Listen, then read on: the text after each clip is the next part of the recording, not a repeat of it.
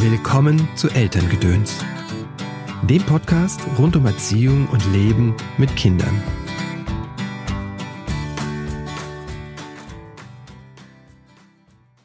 Ich glaube, der aller, allerwichtigste Punkt ist, da sanft und nachgiebig mit sich selbst zu werden. Wir werden nicht bessere Eltern, indem wir uns selber sagen, boah, das habe ich jetzt aber wieder scheiße gemacht. Ich sollte mein Kind genießen 24 Stunden lang. Niemand macht das. Das gibt's nicht. Sanft ja. und nachgiebig mit uns selbst zu sein, empfiehlt uns Ruth Abraham. Wow, ganz schön ordentlich, oder? Schön, dass du eingeschaltet hast zu dieser Episode von Elterngedöns. Mein Name ist Christopher End. Ich bin systemischer Coach und unterstütze Eltern dabei, die Verbindung zu ihrem Kind zu stärken. Das tue ich in Einzelcoachings, in Seminaren und Online-Kursen. Ach ja, auf meiner Webseite christopher-n.de findest du jetzt übrigens alle freien Termine für Coachings. Das heißt, du kannst direkt dort dir einen Termin bei mir buchen. Mein Ziel ist es, dass du und deine Lieben eine angenehme und harmonische Familienzeit verbringt. Dazu bringe ich dir hier im Podcast jede Woche entweder einen kurzen Tipp von mir oder ein ausführliches Interview mit einer Expertin oder einem Experten aus dem Bereich Psychologie, Pädagogik oder achtsames Leben mit Kindern. Heute ist mal wieder ein Interview dran. Mein Gast ist Ruth Abraham. Wenn du Ruth noch nicht kennst, sie ist Bloggerin, Soziologin, Kulturwissenschaftlerin und vor allem Unternehmerin, wie sie gerne selbst betont. Auf ihrer Seite der Kompass gibt sie Elternorientierung. Ruth ist quasi die Galionsfigur der Unerzogen-Bewegung, obwohl sie selbst lieber von friedvoller Elternschaft spricht. Ruth wohnt mit ihren drei Kindern, ihrem Mann in Portugal. Und das Besondere, sie leben dort nicht nur ohne Erziehung, sondern auch ohne Kindergarten und ohne Schule. Das ist doch mal spannend, gerade jetzt in den Zeiten, wo wir alle zu Homeschooling verdonnert sind. Deswegen sprechen wir über Unschooling, über friedvolle Elternschaft und wie das so ist, wenn man 24 Stunden zu Hause aufeinander hockt. Hallo Ruth, herzlich willkommen Hi. im Podcast. Schön, dass du da Hallo. bist. ja, hat ja doch geklappt. Ja, ein bisschen Vorlauf. Du. Und heute, genau, hat es ein bisschen äh, länger gedauert, weil du mit deinen eigenen Kindern auch noch beschäftigt warst. Ich glaube, das ist etwas, was gerade viele Menschen mit dir teilen, dass die Kinder ja, zu Hause wahrscheinlich. sind. Ja. Und wir alle irgendwie lernen dürfen, wie wir denn den Alltag von morgens bis abends zusammen mit unseren Kindern gestalten. Wie macht ihr das? Ja, wir machen das ja schon länger. Also für uns ist es ja insofern nicht ungewöhnlich, ähm, als dass wir ähm, unsere Kinder ohnehin zu Hause haben und nicht beschulen ähm, und sie auch nicht in den Kindergarten gehen und ich im Homeoffice arbeite. Das heißt, ich habe da großen Respekt vor den Familien, für die da wirklich gerade die Welt aus den Fugen gerät, weil für uns war der Teil schon normal Natürlich fällt aber der Rest unseres Alltags weg. Also die Bibliotheken haben zu, die, der Universitätssport hat zu, wir können unsere Freunde nicht mehr treffen. Das betrifft uns natürlich genauso. Das heißt, auch unser Alltag ähm, strukturiert sich sehr um. Viele Leute glauben, dass was da jetzt passiert, wäre Homeschooling oder Freilernen oder wie man es nennen möchte. Und das kann ich so nicht bestätigen, weil auch für uns die sozialen Kontakte wegbrechen. Die sind natürlich mhm. trotzdem da normalerweise. Ähm, das heißt, wir haben einerseits haben wir es insofern gut, als dass unser Leben darauf eingerichtet ist. Und auf der anderen Seite haben wir schon auch ganz schön äh, zu balancieren gerade und große, äh, großes Freunde vermissen ist natürlich auch da für uns alle. Ja. Ja. Unschooling hast du gesagt. Was heißt das? Unschooling heißt, dass wir unsere Kinder überhaupt nicht unterrichten, also in dem Sinne, dass wir jetzt hingehen und sagen, und heute ist Mathe dran und jetzt lernen wir, keine Ahnung, irgendwas, von dem wir glauben, dass das ein neunjähriges Kind oder ein elfjähriges Kind oder ein vierjähriges Kind können muss. Hm. Sondern das bedeutet, dass wir unsere Kinder im Alltag begleiten und darauf vertrauen, dass das Lernen im Alltag passiert. Das kann man gar nicht vermeiden. Das Gehirn lernt die ganze Zeit. Ja, das ist so in der ja. Theorie vielen, glaube ich, klar, aber dann praktisch wie auf einen Lehrplan verzichten. Du, ganz ehrlich, das geht mir auch so und ich habe damit, mich damit lange, lange beschäftigt und ähm, bin ja ja auch beruflich tief eingestiegen in all diese Fragen und trotzdem ist es so, dass ich ähm, dass ich da manchmal meine fünf Minuten habe und ähm, aus dem Vertrauen falle. Und ich glaube, man braucht ja jetzt auch nicht so zu, also man braucht auch Unschooler-Eltern jetzt irgendwie nicht so krass zu überhöhen, als wären die irgendwie immer nur tiefenentspannt und voller, mhm. ähm, äh, voller Vertrauen. Und viele, viele Eltern schwanken auch schlicht. Also mal gibt es ein bisschen Unterricht und dann doch wieder nicht. Und dann ein gezieltes Angebot, weil man glaubt, das Thema muss jetzt aber mal dran sein. Ähm, da gibt es auch ganz viel einfach dazwischen. Und lernt das Kind dann schreiben und rechnen? Oder ja. ist ja die ist ja so ähnlich wahrscheinlich wie beim Unerzogensein ne, oder unerzogen ja. Leben. Diese Absolut. Angst, das Kind lernt dann etwas nicht, was eigentlich wichtig ist. Ne? Es lernt nicht Regeln zu einzuhalten, es lernt nicht zu lesen. Ja, und die Antwort ist die gleiche. Die Kinder leben in dieser Welt. Und in dieser Welt gibt es Regeln und in dieser Welt gibt es Schrift und in dieser Welt gibt es Zahlen. Und wenn man einen Kuchen backen möchte, muss man rechnen können. Und mhm. wenn man, ähm, mein Sohn hat lesen gelernt, weil er Minecraft programmiert hat. Er hat dann gleich auf Englisch gelernt, weil er die englischen Commands brauchte. Er hat es gebraucht. In dem Moment, in dem wir es brauchen, mhm. lernen wir es auch. Aber das braucht natürlich das Vertrauen, dass dieser Moment kommt. Und der kommt halt vielleicht nicht Punkt mit sechs Jahren, sondern schon mit vier oder erst mit elf. Ja. Ähm, und das ist natürlich, das ist die eigentlich schwere Übung dahinter. Aber ein Kind, das unterstützt wird, dem es gut geht, dem es neurotypisch gut geht, ähm, das, äh, da sehe ich eigentlich keinen Anlass, ähm, sich da Sorgen zu machen, dass es in einer Welt, die voller Schrift ist und voller Mathematik ist, niemals mit Schrift und Mathematik zu tun haben wird. Also das ergibt schlicht keinen Sinn. Was heißt neurotypisch gut?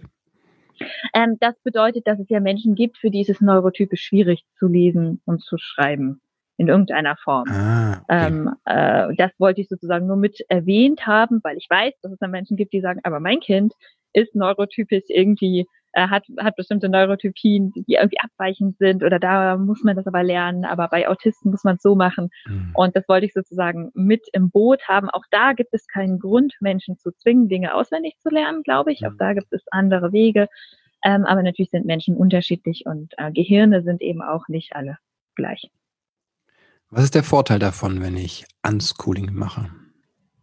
Oh, es ist so wunder wunderschön. Es macht einfach Spaß. Also viele Menschen, viele Menschen glauben, und ich habe es ehrlich auch geglaubt, bevor ich so gelebt habe, dass man sich dafür halt total aufopfern muss. Und hm. dass man dann irgendwie den ganzen Tag nur irgendwie alles nur macht für die Kinder und den ganzen Tag sich, keine Ahnung, ja, sich aufopfert, dass das alte Rollenmuster bedienen würde oder so. Ähm, und ich muss gestehen, ich genieße es einfach. Ich, es macht einfach Spaß. Meine beiden älteren Kinder sind jetzt halt auch nicht mehr sechs. Das heißt, ich hab, bin durch diese ganze Phase durch, wo ich dann irgendwie Angst mhm. hatte, dass ich dann doch nicht lerne oder dies oder das. Ich fühle mich sicher, ich fühle mich wohl, ich genieße einfach meine Kinder und es ist wunderschön für die Beziehung äh, zu ihnen. Ich genieße sie zu beobachten, wie sie in ihrer Welt ihre Dinge lernen, die ihnen gerade wichtig sind. Ähm, ich, ich bin bei ihnen natürlich auch nicht immer. Ich arbeite ja auch, ich habe eine Firma ähm, und ich habe ganz, ganz, ganz viel Zeit mit ihnen. Das ist was, was jetzt, glaube ich, viele Familien erleben, was das bedeutet. Und ich habe eben auch nicht eine Zeit, die ständig unterbrochen wird, die, das war früher, wir haben auch anders schon gelebt, das war früher sehr anstrengend, dieses Gefühl von, okay, ähm, irgendjemand kommt von einem Job nach Hause, Kind kommt von der Betreuung nach Hause, mhm. jetzt haben wir zwei Stunden, wir müssen uns jetzt genießen. Und normalerweise sind wir uns da furchtbar auf den Sack gegangen und es ging überhaupt nicht gut. Das heißt, wir können uns genießen, können uns aus dem Weg gehen, wir haben einfach Zeit miteinander. Ähm, und das ist schön. Also das macht mir einfach Spaß. Und mir ist auch bewusst, dass es vielen Eltern nicht so geht. Da ist auch nichts falsch dran. Mhm. Also nur falls jetzt irgendjemand sagt, aber für mich ist das nicht, ja, alles gut, hat ja auch keiner gesagt. Für uns als Familie ist das momentan die entspannteste Art und Weise, miteinander zu sein. Wir mögen das einfach. Wir genießen das. Was habt ihr gemacht, damit das diese friedvolle Elternschaft, von der du ja so gerne sprichst, eingetreten ist oder ein bisschen eingeladen wurde? Ich glaube, dass das Unschooling für uns auf unserer Reise ganz persönlich ein wichtiger, wichtiger Schritt war. Man muss dazu verstehen, dass mein Mann und ich unseren, unser ältestes Kind ähm, und die ersten Jahre auch, auch unser zweites Kind wirklich sehr klassisch erzogen haben, mhm. sehr streng waren, total der Überzeugung, dass Kinder ja auch Grenzen und Regeln und hast du nicht gesehen. Und natürlich, wenn man heute meiner Arbeit folgt, dann kommt man nicht auf die Idee, dass das mal so war, aber es war definitiv so. Mhm. Und ich bin diesen Weg gegangen, mich davon loszulösen. Aber auf diesem Weg ist ganz viel kaputt gegangen. Das hat ganz viel Vertrauen zerstört von den Kindern in uns. Und einer unserer wichtigsten Schritte war, sie nicht gegen ihren Willen in den Kindergarten oder in die Schule zu schicken. Hm. Es gab natürlich auch viele, viele andere kleine und größere Schritte. Ähm, es war sehr wichtig, dass wir Eltern uns ähm, so gut wir können ähm, Unterstützung holen, ähm, dass wir unsere Bedürfnisse gut erfüllen, dass wir eben auch ein Leben leben, bei dem die Kinder nicht die ständige Sollbruchstelle sind und dann irgendwie abends ins Bett müssen, damit wir mal unsere Ruhe haben. Hm. Also ganz viel ähm, Entlastung, die wir uns geholt haben, ganz viel ausprobieren, ganz vieles ist schiefgelaufen. Aber die Entscheidung ähm, zum Unschooling ist, glaube ich, schon auch eine sehr, für uns als Familie eine sehr, sehr wichtige Signal gewesen, dass uns die Beziehung zu unseren Kindern so wichtig ist ähm, dass wir uns in diesem Vertrauen üben wollen. Es war nicht so, dass mein Mann und ich uns wahnsinnig sicher waren, dass wir das hinbekommen oder mm. so. Mhm. Äh, überhaupt nicht. Was würdest du Eltern, die natürlich in einer ganz anderen Situation jetzt sind, äh, an vielen Stellen, ja. durch das erzwungene Homeschooling, was würdest du denen raten oder ans Herz legen vielleicht?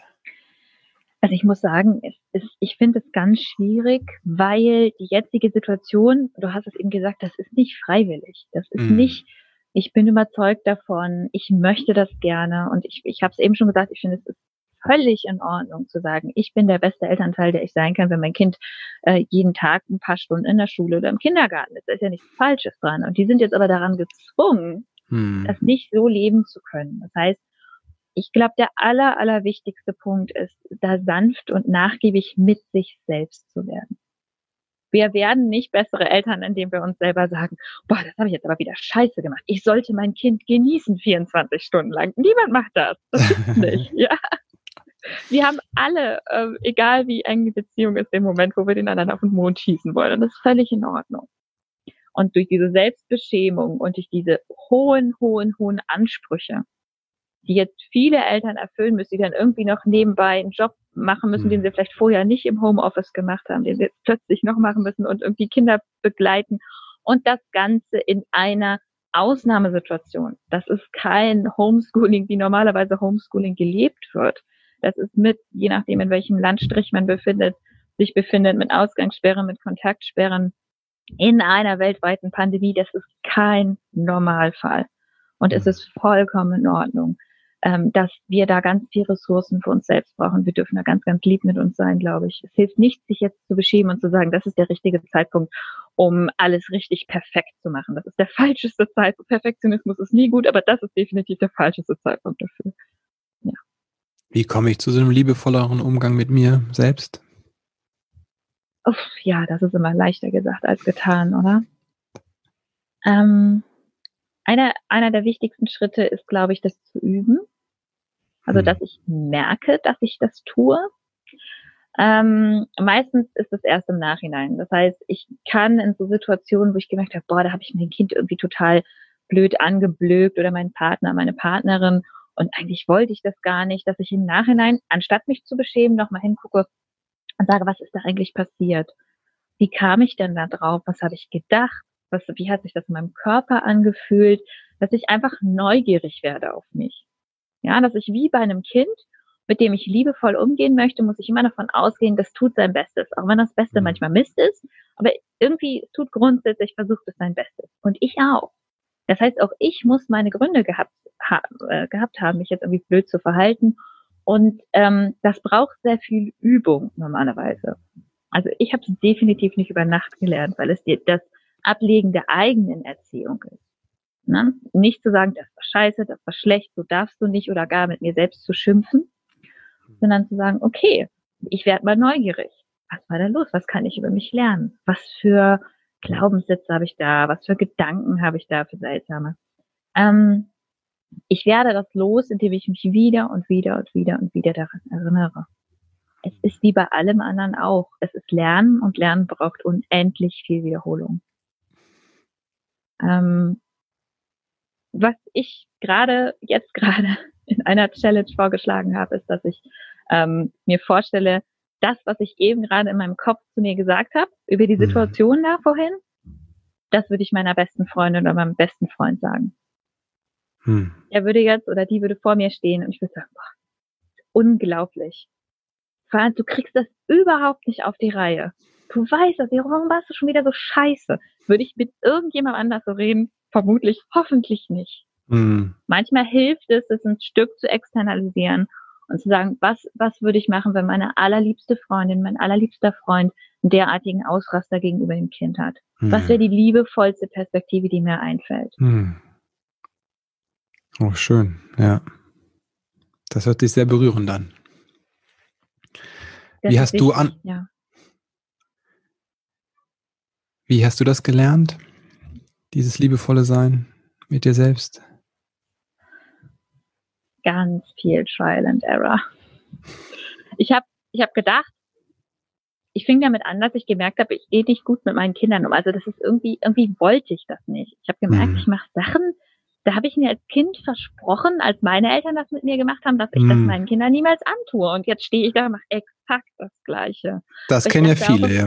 Ja, mm. das kennen viele und ich wusste auch nicht, was ich jetzt machen soll. Also ich mm. wusste keine Alternative.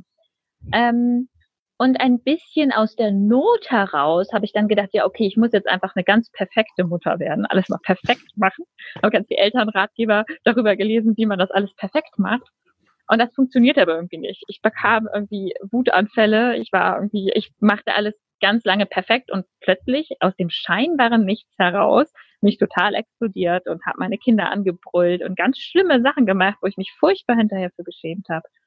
Und das war, glaube ich, ungefähr der Punkt, wo ich verstanden habe, ich muss bei mir anfangen. Hm. Friedvolle Elternschaft ist nicht ein überhöhter Anspruch, den ich an mich stelle, wie ich mit anderen immer umzugehen habe, sondern es ist zuallererst etwas, was ich bei mir beginnen muss. Es ist wie, es ist wie ein Springbrunnen. Ich sage meinen Eltern immer, es ist wie so ein Springbrunnen, so ein klassischer mit so mehreren Ebenen. Und ich bin die oberste Ebene. Wenn die nicht überläuft, können die anderen Schalen sich nicht füllen. Mhm. Das heißt, meine Bedürfnisse, mein friedvolles mit mir sein, ich habe das definitiv auf die ganz harte Art und Weise gelernt. Deswegen gebe ich es heute weiter. Ähm, ich habe mich mit Unerzogen auseinandergesetzt. Das war sicher auch ein ganz, ganz wichtiger Punkt für mich. Aufzuhören, mich selbst zu erziehen, aufzuhören, ähm, so mit mir umzugehen, war, war ein ganz wichtiger Ansatz, den ich damals ähm, von anderen Menschen aus der Bewegung mitbekommen habe. Ich habe therapeutische Hilfe gehabt, ähm, die mir geholfen hat, diesen liebevollen Blick zu entwickeln. Ähm, und es ist, es ist immer noch ein Prozess. Also mm. es ist nicht so, dass ich dauerhaft immer nur liebevoll auf mich gucken kann. Da würde ich uns was in die Tasche lügen. Mir passiert es auch, dass ich mir selber irgendwie zurufe, das war so scheiße, jetzt entspann dich gefälligst. Das merkwürdigerweise, die hilft. Ich weiß auch nicht warum. Entspann dich ist so ähnlich wie schlaf endlich ein. Ne? Das sind so. Genau. Oder hab keine Angst. Genau. Ja. Geht mir gleich besser. Freu dich doch mal, ja. Genau, freu dich doch mal, lach doch mal. Ja. Was war die, du hast gesagt, auf die harte Weise hast du es gelernt? Ich glaube schon, dass ich ein paar harte Jahre hatte, in denen ich einfach, in denen ich gemerkt habe, ich will was verändern und ich wusste einfach nicht wie. Ah, okay. Also ich, ich setzte da an bei mhm. meinen Kindern und dann wurde ich immer wieder wütend und gemein und blöd zu denen und zu meinem Partner und zu Menschen, die ich lieb hatte. Und ähm, ich dachte, was liegt an meinem Verhalten? Ich muss halt mein Verhalten ändern. Mhm. Ich muss noch netter werden mit anderen. Ähm, deswegen glaube ich, das war die harte Weise, weil ich echt lange gebraucht habe, um zu kapieren, dass ich bei mir anfangen muss. Und wenn ich zu mir nett bin, dann kann ich nämlich auch empathisch mit anderen sein. Da sind meine Bedürfnisse erfüllt. Wenn meine Bedürfnisse erfüllt sind, kann ich gut für die Bedürfnisse anderer da sein. Das ist das so simpel, ne? aber ich habe trotzdem ein paar Jahre gebraucht. Ja, ich kenne das ja auch von vielen, die einfach ähm, sehr stark für ihr Kind da sein wollen und aber eigentlich nicht für sich da sind. Also gerade in dem ja. bindungsorientierten Bereich passiert das ja schnell, dieses, wie du sagst, dieses Perfektsein, diese Falle, dass ich versuche, da irgendwie vielleicht auch Vorbilder nachzueifern und dann ähm, immer wieder scheitere, ne? Dass ich laut werde, dass ich fies werde, dass ich schreie oder sonst oder strafe. Ja. Und es hat viel damit zu tun, dass wir glauben, es geht um Handlung. Wir müssen hm. unsere Handlung verändern. Deswegen ähm, ist die mit Abstand häufigste Frage, wenn es um Nichterziehung geht, was muss ich denn dann machen? Ja. Ja, weil wir glauben, ach, das sehe ich an, an, an einer Handlung, sehe ich das, ob ich es richtig hm. gemacht habe. Ich kann das messen. Ich kann sehen, ah, wenn man sein Kind acht Jahre lang stillt und zwölf Jahre im Familienbett hat und immer nur nett ist. Ich weiß nicht, ob es das jemals gegeben hat, aber dann auf jeden Fall. Dann hat man es oder, oder wir haben irgendwelche verrückten Bilder im Kopf, wie es auszusehen hat. Ich nenne das die mhm. Rama-Familie und ich halte das für total toxisch. Mhm. Es gab, ich weiß nicht, Rama-Familie ist meine Assoziation. Es gab früher mal so eine Werbung von Rama, wo so eine mhm. glückliche Familie um den Frühstückstisch saß. Das hat sich mir so eingebrannt. Und alle haben gelacht und waren zufrieden miteinander. Und solche Bilder haben wir oft im Kopf und denken, ich mache es nur richtig, ich bin nur friedvoll, bedürfnisorientiert, mhm. unerzogen, nenn es wie du willst, wenn das so aussieht. Wenn alle lachen und friedvoll um den und friedlich miteinander da sitzen und total glücklich sind.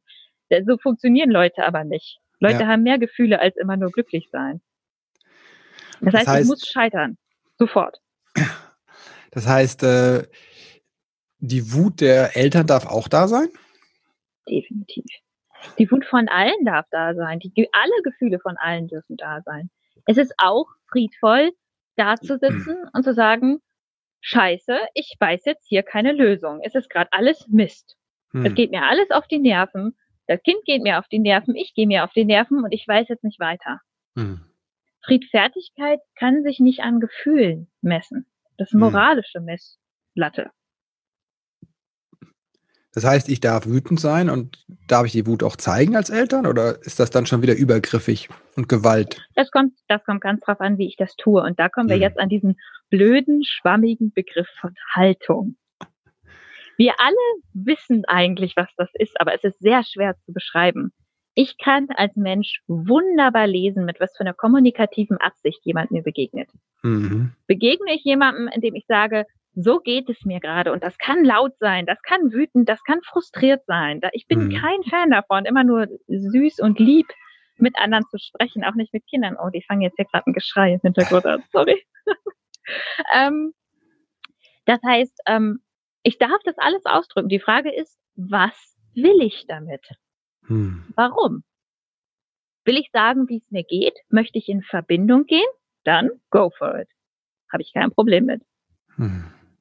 Oder möchte ich am Ende, dass die anderen machen, was ich sage? Dann ist es egal, wie nett ich das tue oder wie laut ich das tue.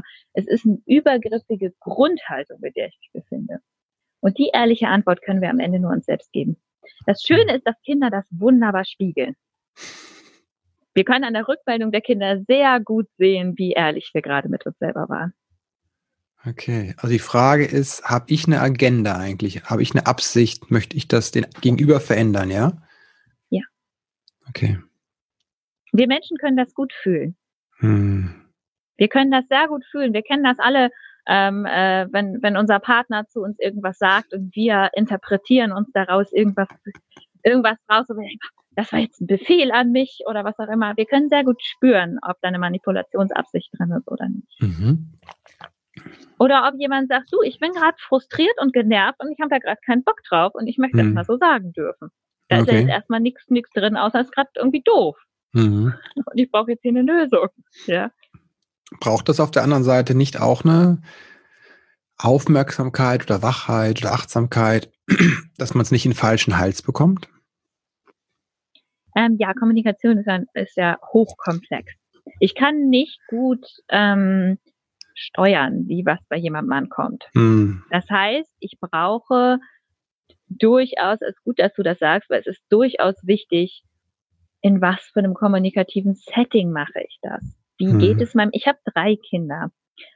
Eins davon kann total damit umgehen, wenn man mal laut und genervt wird. Das ist selber ein Kind, das gerne lautstark alle seine Gefühle ausdrückt und kann da total mit umgehen. Ein anderes Kind von mir, da brauche ich nur die Augenbraue zu heben und zu sagen, das finde ich jetzt aber nicht so gut, er hört das sofort auf. Hm. Das würde niemals, äh, also da sind ganz unterschiedliche ähm, äh, Rezeptoren dafür, ganz unterschiedliche Empfängereinstellungen sozusagen in der Kommunikation. Das sind sehr unterschiedliche Menschen mit unterschiedlichen ähm, Sensibilitäten und dann natürlich auch je nach Tagesform und je nach ähm, Konstellation, in der das gerade alles stattfindet. Das heißt, Kommunikation, das finde ich immer sehr gefährlich zu sagen, man muss es so und so sagen mhm. zum Kind. Also so wie ich es eben vorgeschlagen habe, das kann für das eine Kind total übergriffig und mistig sein und dann ist es Gewalt. Wir können nicht Gewalt definieren nach unserer netten Absicht, sondern wir müssen immer mhm. gucken, was macht das mit meinem Gegenüber? Das ist ein kommunikatorischer Vorgang. Das heißt, es gibt immer zwei Enden und ganz viel dazwischen. Ähm, oder es kann sein, dass es bei meinem Kind überhaupt nicht ankommt oder bei meinem Partner oder mit wem auch immer ich gerade sprechen möchte ähm, und dass ich es nochmal anders ausdrücken muss. Mhm. was da gut hilft, ist zu beobachten, zu gucken, was passiert denn gerade bei meinem Kind, wenn ich sage, wie es mir gerade geht was passiert im Gesicht? Zieht es sich zurück? Hat es sich erschrocken? Ist es neugierig? Möchte es mit mir eine Lösung finden? Ist es traurig? Ähm, ich kann auch nochmal nachfragen, wenn das Kind alt genug ist. Ich kann mal sagen, äh, wie ist denn das gerade bei dir angekommen? Oder wenn ich eine Vermutung habe, kann ich sagen, hast du gerade gedacht, dass ich mit dir schimpfen wollte? Und dann kann ich das ja auch korrigieren. Kann sagen, nee, das mhm. wollte ich nicht. Ich wollte kurz sagen, wie es mir geht. Ich wollte nicht sagen, dass du was falsch gemacht hast. Also ja, Kommunikation ist ein Hin und Zurück und du hast völlig recht, so einfach ist das nicht. Dass man sagen kann, ja klar, Eltern, drückt alle eure Wut aus, weil wir wissen damit nicht, was das, also wir wissen nicht, was das im, im Einzelfall bedeutet und wir müssen individuell kommunizieren. Hm. Okay. Also ich muss lernen, quasi mein Kind zu lesen ein bisschen oder generell die Menschen. Ja, Erst mich selbst und dann die anderen, ja ich glaube, das Schwierige ist erstmal erstmal Wut auf eine konstruktive Art und Weise auszudrücken. Also das ist normalerweise was, was überhaupt nicht gelernt ist. Hm. Wir haben normalerweise gelernt, Wut zu unterdrücken. Mhm. Und wenn sie dann auftaucht, dann ist sie normalerweise sehr destruktiv. Mhm. Das heißt, da zu sagen, wie es mir gerade geht, wenn ich in großer Not bin, ohne zu sagen, wie blöd ich alle anderen finde, das mhm. ist schon mal erstmal ein Aufgabengebiet für sich. Also da kann man sich erstmal dran abarbeiten und dann der nächste Schritt. Okay. Was würdest du deinen Eltern empfehlen, die sagen, oh ja, das hört sich alles total spannend an, aber ich stehe hier noch auf der völlig falschen Seite oder auf einer Seite, die mir nicht gut tut? Was könnte da so ein erster Schritt sein? Ein erster Schritt könnte sein, dass ich mich ähm, schlicht frage, ähm, immer wieder in meinem Tag, ist es das gerade wert?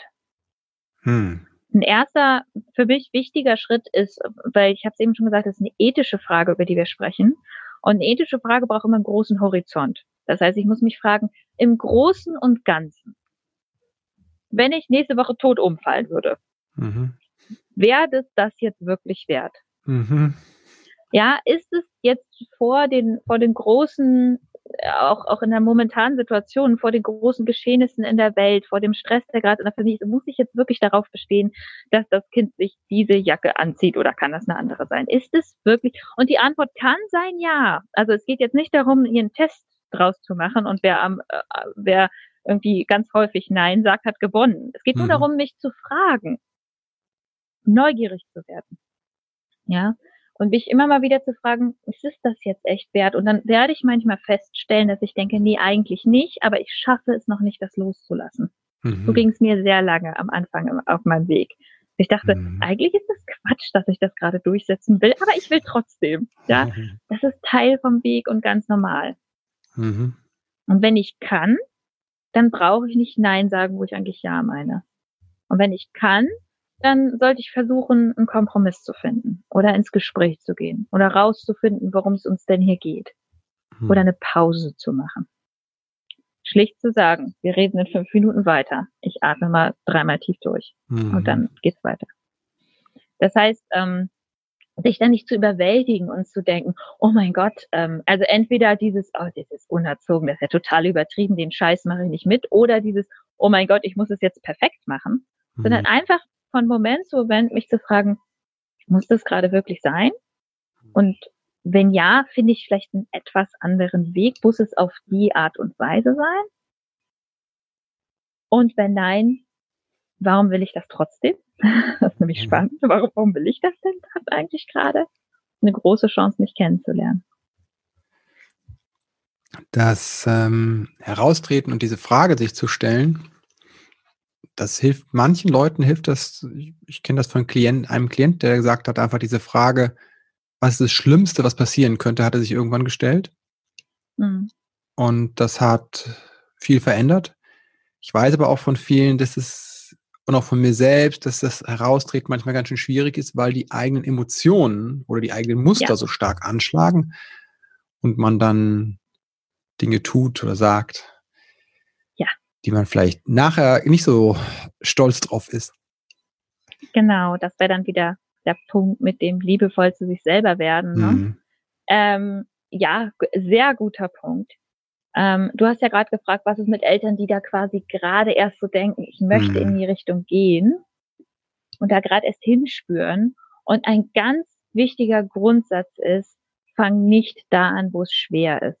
Ah. Fang nicht da an, wo du weißt, du kriegst jeden Tag einen Ausraster wegen dieses ätzenden Verhaltens. Fang nicht da an. Ich weiß, die Versuchung ist immer groß, zu sagen, das Verhalten ist aber so scheiße und die Stelle ist so blöd und da streiten wir uns immer. Fang da an, wo es dir leicht fällt. Mhm. Sag Ja zum zweiten Eis. Tanz mit dem Kind äh, mit den nackten Füßen auf dem Tisch, wenn dich das nicht stört. Wenn das ein Riesentrigger ist für dich, dann lass es bleiben. Dann fang ja. woanders an. Mhm. Fang da an, wo es dir leicht fällt.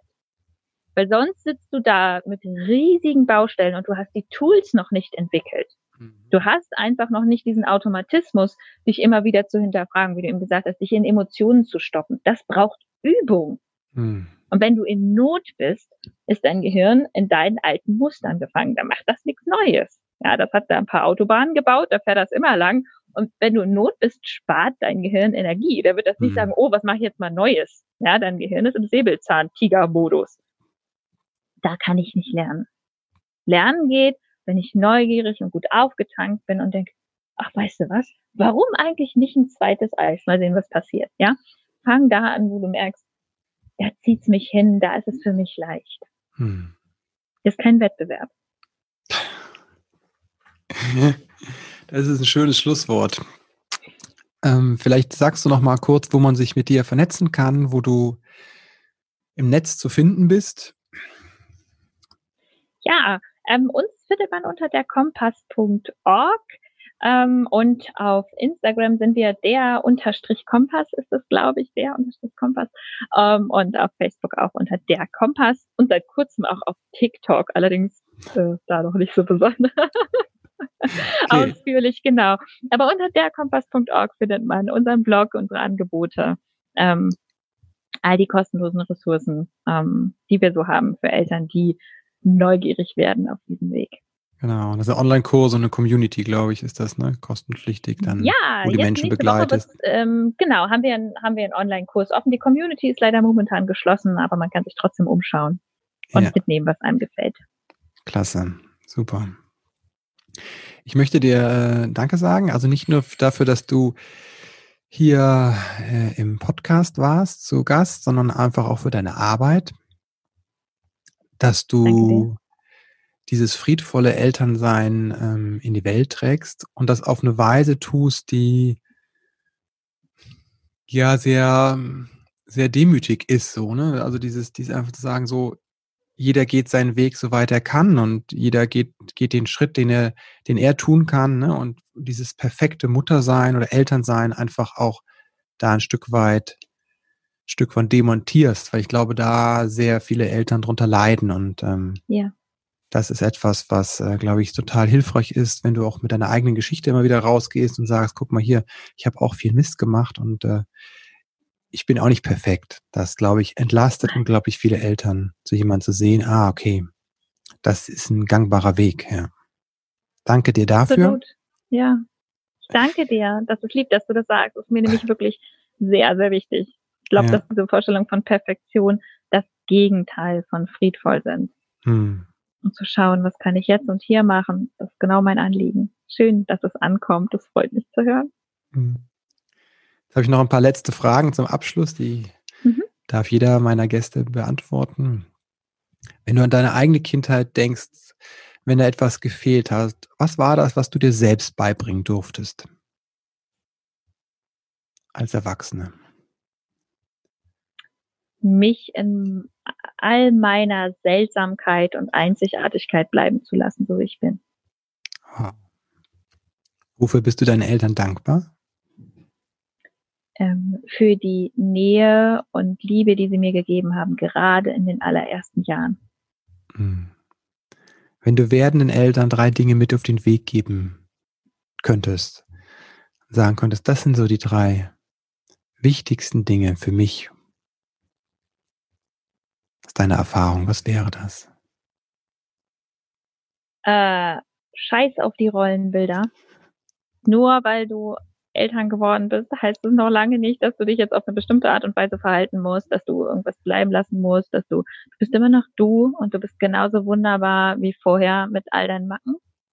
Du brauchst dich jetzt nicht in irgendein Bild reinzupressen, weil du glaubst, so muss das aussehen. Gilt speziell für Frauen, aber auf andere Art und Weise auch für Männer. Ähm, das zweite ist, entspann dich, also so blöd es auch ist, aber es geht halt auch alles vorbei. Es ist halt jetzt gerade in dem Moment irgendwie doof und irgendwann hört es auf. Versprochen. Egal wie nervig es gerade ist. Ähm, und das dritte, ich glaube, ähm, dass wir uns mehr trauen dürfen. Trau dich, das zu machen, von dem du glaubst, es gerade richtig ist. Es kann sein, dass du es hinterher bereust, aber du wirst noch mehr bereuen, wenn du es nicht machst. Wow. Danke dir. Ich danke dir. Scheiß auf die Rollenbilder, entspann dich und trau dich. Wow, was für eine spannende Botschaft. Mir hat an diesem Interview gefallen, wie nahbar und wie unperfekt sich Ruth gezeigt hat. Ich habe schon ein paar Interviews mit ihr gelesen oder auch gehört und was mir da manchmal so auffällt, ist, dass die Menschen, die sie interviewen, da so einen Widerstand gegen dieses Unerzogene bringen. Und deswegen hat mir das einfach so gut getan, mit ihr zu sprechen und sie zu spüren einfach. Also diese Lebendigkeit und dieses authentische, sehr offene mit den eigenen Dingen umzugehen, die nicht immer so perfekt sind, wie sie vielleicht von außen erscheinen oder wie wir uns selbst das wünschen. Schau dir gerne ihre Seite an, der Kompass, die Links findest du auch in den Show Notes. Die Arbeit mit ihr kann ich dir nur ans Herz legen. Du findest da ganz tolle Inhalte auf ihrer Seite und auf ihren Profilen in Social Media. Ja, viele Inhalte findest du auch auf meiner Seite christopherend.de. Der Podcast Elterngedöns geht jetzt gut auf die hundertste Folge zu. Ich freue mich total, dass so viele ähm, das auch wertschätzen und unterstützen. Danke dafür. Wenn du Unterstützung brauchst, gerade in dieser besonderen Zeit, dann unterstütze ich und begleite dich gerne in Coachings. Du kannst das, wie gesagt, auf meiner Seite christopher-n.de unter Coachings jetzt auch direkt die freien Termine sehen und buchen. Ich bin mal gespannt, wie das klappt. Das ist ein neues Tool, was ich ausprobiere, weil ich gemerkt habe, dass viele Menschen, ich begleite einige Leute wirklich über einen längeren Zeitraum, regelmäßig zum Beispiel alle zwei Wochen. Aber es gibt auch Leute, die nur einmal für ein einzelnes Coaching kommen. Und ich bin immer überrascht, wie viel das denen gibt.